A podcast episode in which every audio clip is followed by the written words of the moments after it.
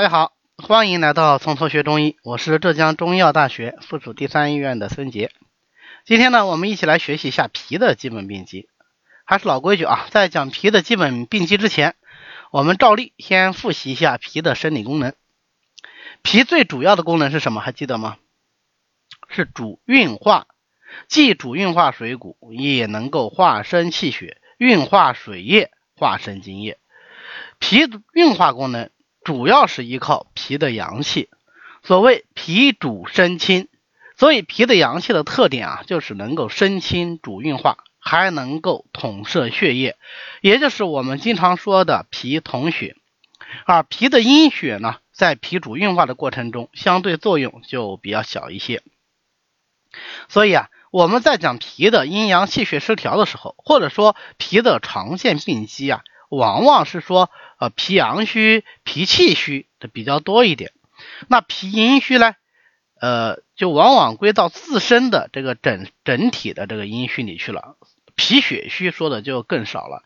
你像后来明代的这个廖希雍，他专门讲脾阴虚论，也是非常有道理，也是一些非常有意思的阐发。但是后人用的，呃，并不是特别多。像后来叶天士，他也有很多关于脾阴虚、胃阴虚的一些。阐述和临床应用也很有意思，但是我们今天讲基本病机呢，就不讲脾阴虚和脾血虚了。所以，我们从上面的这些内容回顾啊，就可以推知脾的虚症主要就是什么？对，脾的气虚和脾的阳虚。那实症呢？因为脾主运化，运化水谷，运化水液。所以呀，实证主要是湿邪和食积为患。食积胃主受辣啊，所以食积首先病在胃，然后病在脾。它伤脾还是通常有一个过程的，所以呢，也不列入脾的基本病机了。那么脾的基本病机这么一来呀，就是三个：脾气虚、脾阳虚和脾胃湿困。又因为脾统血，如果脾的阳气不足，不能够统摄血液，也会发生疾病啊，就会出现出血。所以咱们再加上一个脾不统血，一个四，一共啊四个基本病机。我们来一个一个看一下。第一个，脾气虚啊，因为脾居人身的中焦，所以呢，脾气虚有的时候你也把它叫成中气不足。脾气虚的主要病因。和饮食、劳倦、情志都有关系，因为饮食的运化主要是由脾所主的，所以各种饮食不节啊，吃多了、吃少了、吃好了、吃坏了啊，等等等等，都可能会影响到脾，引起脾气的亏虚。那在过去呢，比较多的可能是吃的太少，饿的太厉害。那现在呢，这几十年可能就是吃的太多、太好，饱的太厉害。像李东垣就曾经说过。饮食自备，脾胃来伤。意思就是说啊，吃的太多太好，自备啊，吃了一倍，你看吃的多不多？吃的非常多啊，那就会伤及脾胃，使脾胃呢失于健运，而脾胃失运，饮食就更加的不能运化了，就更加的容易阻碍脾胃的这个气机，阻碍它们的功能，最终就形成恶性循环。一方面脾胃失运。另外一方面，就饮食不化，饮食不化就加重脾胃湿运，脾胃湿运就更加的会容易出现饮食不化啊，一个恶性循环。那又因为啊，劳则气耗，过度的劳累，包括劳力、劳心，都是伤脾的重要因素。尤其是因为脾它主思，所以思虑太过是耗伤脾气的一个重要因素。呃，或者说是有的人他禀赋不足啊，这个人可能先天呢脾胃就弱一些，那么他也容易说出现脾气不足。这个时候后天的调养啊，包括饮食啊、情志的调养就非常重要，尤其是饮食要非常注意，要清淡，要有规律，寒温要适宜，饥饱要有节。那么这个先天的脾虚呢，也可以慢慢的。得以改善啊，这就是呃先天出后天，后天自先天的这个道理。因为先天已经确定了啊，我们之前讲这个身为先天之本的时候也说过这个问题，先天已经确定了，没法改了。但是你可以通过后天的调摄弥补先天的不足啊，不要说哎呀我先天就这样了就放弃了啊，这个是没有必要的。那如果说因为各式各样的原因，最后引起了脾气亏虚了，又会有什么样的临床表现呢？大家想想，对，首先肯定他应该有气虚的表现，对不对？这个我们在前面讲气的异常的时候，应该是已经讲过了。心和肺的基本病机里面，我们也有复习这方面内容，对吧？心气虚、脾气虚，呃，肺气虚，都是这样。首先，他应该有气虚的表现。那气虚是什么表现呢？对，乏力、少气、倦怠、神疲、舌淡或淡红而冷。对，这个就是只要讲到气虚，咱们就说它可能会出现的一个症状啊，脉象的无力。那当然，同时呢，因为是脾气虚，所以它还会有脾的功能减退的表现。脾的运化功能减退了，就会出现说不想吃饭，我们叫辣差啊，就胃辣变差，辣差，还会有腹胀，东西吃下去消化不了。食入不化，撑在那里很难受的感觉啊，腹胀满，嘴巴里呢没味道，吃什么菜都觉得没味道，不好吃，这个叫口淡无味，不能够化生气血以荣养全身，就会出现气虚血虚的表现，那就是后一步的辩证了。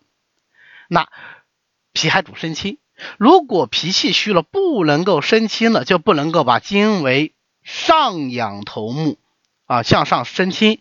以养头目就会出现头目失养的表现，头晕呐、头昏呐、目昏呐，甚至是耳鸣、耳聋。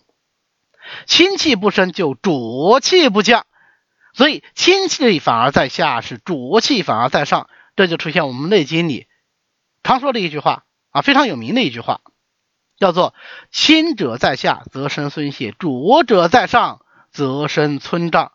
清的在下面就泄泻就便溏，浊的在上面那就出现了脘腹的胀满不适啊，因为这个清浊就恰好反过来了。正常情况下，脾主生清，应该是清在上，浊在下，对吧？现在如果脾不能生清了，清不能生，清在下，浊在上啊，它就会出现上面我们说的这些个情况。脾主生清啊，不光是说生这些精微物质，它还能够身体脏腑的气血。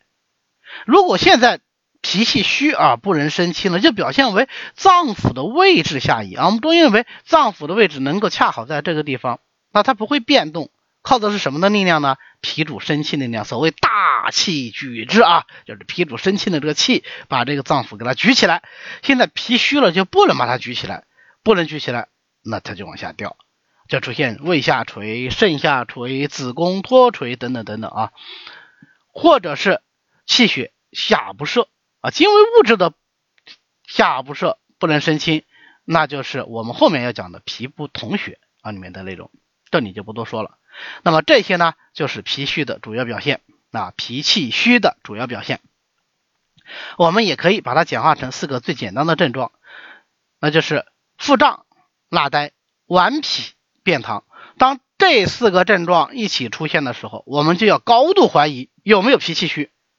我们要进一步去找其他的依据来证实我们的这个猜想。那么，如果说脾气虚进一步的发展，它最后引起了脾阳不足了，这就成了脾阳虚损病机。当然，脾阳虚损病机也可以由于寒邪，包括外寒和内寒，直接的损伤脾阳而形成脾阳不足。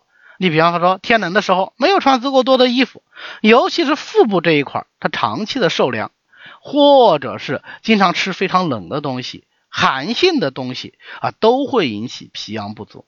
还有一种脾阳不足是由于其他五脏的阳虚转化而来的。那最常见的呢，就是由命门火衰转变而来的啊。这个跟五行关系、五行的生克关系有关啊。因为火就能生土嘛。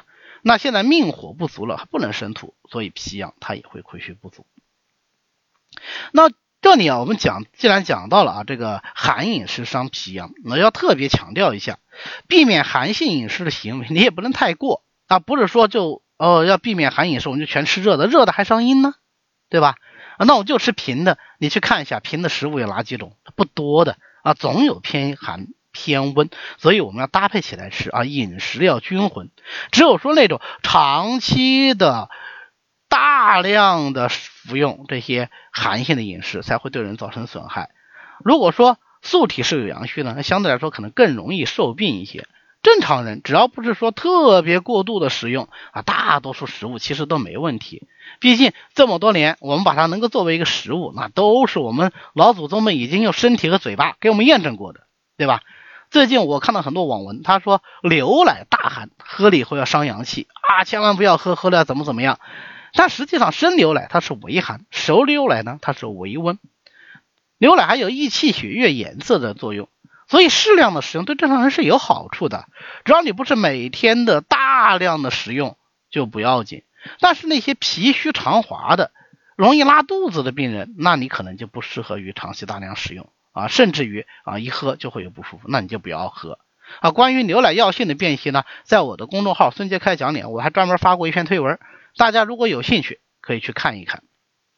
脾阳虚了以后呢，那当然也不能运化水谷了，也不能生清了，所以前面讲的那些脾气虚的表现都在，但是它在这个基础上。它还多一个阳虚则内寒的症状，比如说畏寒倦卧啦，啊，就是说特别寒冷，缩成一团啊，畏寒倦卧。那么这种情况的畏寒，它开个空调、取暖气或者多穿点，它就好一点。如果说加了衣服或者烤火，它还是好不起来，那就不是畏寒啊，那我们叫恶寒，那是另外一回事。再比方说。你这个阳虚则内寒，它还会出现四末不温啊，手和脚都比较冷。但是这种冷，它只是四肢末端的不温，只是四肢末端的冷，在上它不过肘，在下不过膝。如果过肘过膝了，嗯就要考虑心肾的阳气不足了。当然还会有脾土自身的虚寒表现，脘腹的冷痛，喜温喜暗。或者是下利清谷啊，就是大便稀，而且夹杂一些没有消化的食物，甚至于是五根泄泻。那如果说已经发展到五根泄泻，那可能就不仅仅是脾阳虚，甚至都还影响到肾阳虚了。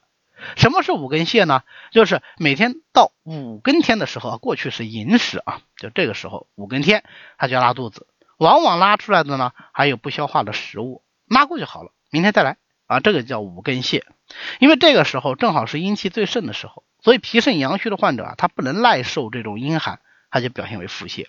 阳虚不能化谷啊，他不能运化这个水谷啊，所以呢，哎，他这个大便里面就会有这种不消化的食物。脾阳虚了以后还不能够运化水液，不能运化水液，水液就内停，内停硬以后就会表现为痰湿水饮等等等等这些阴邪。那么这些个阴邪停留在人体的不同地方，就会产生不同的疾病。这样的话，这个病机就变得复杂起来了。但是如果你往简单的说，那也无非就是脾阳虚，阴邪停滞，对吧？无非是阴邪的呃表现形式和停留的地方不一样。那呃前面我们也讲了啊，脾阳虚容易生诸般阴邪停滞，什么呃痰湿水饮啊等等什么都来了。但是我们也要看到啊，这个阴邪最容易伤害的是什么？也是脾。为什么呢？因为脾主运化水湿啊，这些痰湿水饮不都是水变过来的吗？所以我们再来看一下脾的这个实症啊，水湿中阻症，或者叫水湿困脾症。水湿侵袭人体，它就容易困阻脾阳，这是由湿邪自身的致病特点决定的。但是俗话说，正气存内，邪不可干。既然邪气干了，那总还是正气又不足。所以这个病机啊，首先它可能有。脾阳去的不足，运化无权，水谷不化，水湿内停。当然，也有可能是外湿实在是太厉害了啊，这个敌人实在是太强盛了，那也可以引起水湿困脾，那就是以水湿邪气为主的实症了啊。呃，比方说那些长期居住在潮湿环境里的人，他就容易出现这种情况，像叶天士。他在这个呃外感温热论篇里就说，且无湿邪害人最广啊，说明在吴越之地，它湿邪就比较盛，就容易引起说这种湿困中阳的情况。再比方说住在岭南一带的人，他也往往在习俗上啊就喜欢服用一些有祛湿作用的食物，它也是这个原因。那如果出现了湿阻中阳，会有什么后果呢？我们来看一下它临床表现。一方面当然就是湿阻的症状。我们还记得湿邪的致病特点吗？对，湿性黏腻重滞，所以在症状上它也表现为黏腻重滞的特点。那么湿邪困阻脾阳以后呢，就容易出现说大便溏泻、黏腻不爽。湿邪易阻阳气啊，所以它还会出现中焦气机不畅啊，表现为脘腹胀满。脾阳虚了不能治水，水湿内生停于头面，或者是水湿太盛流于头面，啊，尤其是湿邪啊，水性喜欢往下走。那么湿邪蒙蔽头目以后呢，就出现目垢滋多。目垢就是脸上脏啊，垢就是脏的意思嘛，就老感觉脸没洗干净，或者有人形容它是一种湿毛巾蒙在脸上的这种感觉啊，就像《内经》里说的样，阴于湿，手如裹啊，感于湿邪，头就像是被裹起来，被什么裹起来？湿毛巾裹起来。滋呢，就是眼屎，滋多就是眼屎多啊，甚至有时候糊住眼睛，觉得眼睛都很难睁开啊，就这种感觉。如果这个湿邪停于脘腹呢，那就脘腹胀满；停于浑身、周身，那就全身的沉重、困重啊。这个呃，《金匮要女》说腰重如带五千钱啊，这个如果是停于腰身的话，就觉得腰嗯很重，很沉重的感觉，重到什么程度呢？像是带了五千个铜钱那么沉重啊！如果不仅仅是湿，甚至于的停而为水了，那就会形成水肿啦、腹水啦等等等等水停的啊这些症状。所以你看到啊，水湿和脾阳虚它其实是互为因果、相互影响的。水湿太盛，它必然伤脾阳；脾阳虚了，必然生水湿。啊，所以我们在治疗的时候，这两个方面的环节也都必须得考虑到啊。这个我们后面讲治则的时候还会有提到。最后我们讲一下脾气虚的特殊情况，脾不统血。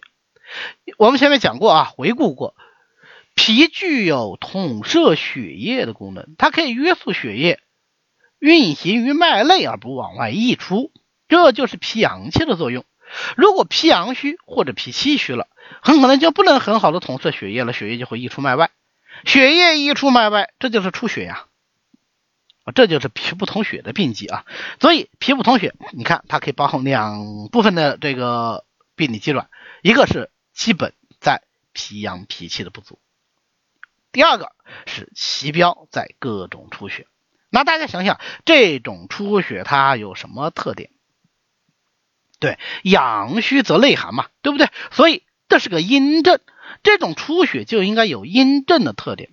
出血的部位往往就在阴位，哪些阴位呢？一个是下半身为阴，对吧？所以它往往是下半身的出血，大便的出血、小便的出血啊，大便出血叫便血，小便出血叫尿血，月经出血异常那叫崩漏，或者是精液的出血那叫血精。